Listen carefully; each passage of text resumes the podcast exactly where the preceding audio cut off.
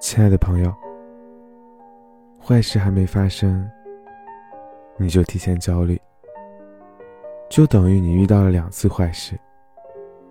事情过了，你一直走不出来，一直想，就等于你经历了三次坏事。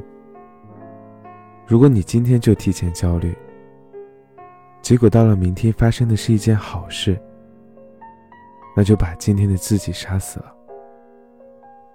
是啊，坏事还没有发生就提前焦虑的话，你就已经坏了两次坏事了。怎么说呢？如果我没有提前焦虑的话，坏事发生就可能会让我更加崩溃。而同理，提前焦虑反而相当于我是缓解了一部分坏事。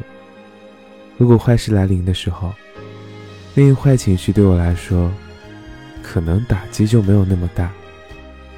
但相反，如果是好事的话，那我提前焦虑的情绪就会得到如释重负，让好事对我来说更加珍贵和开心。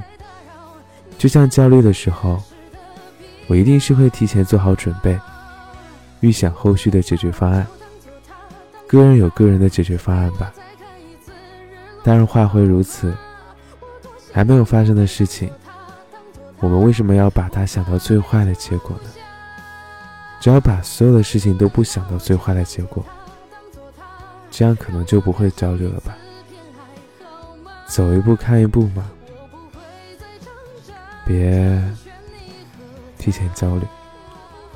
生活本来就是见招拆招嘛，学会翻篇，不依不饶就是画地为牢。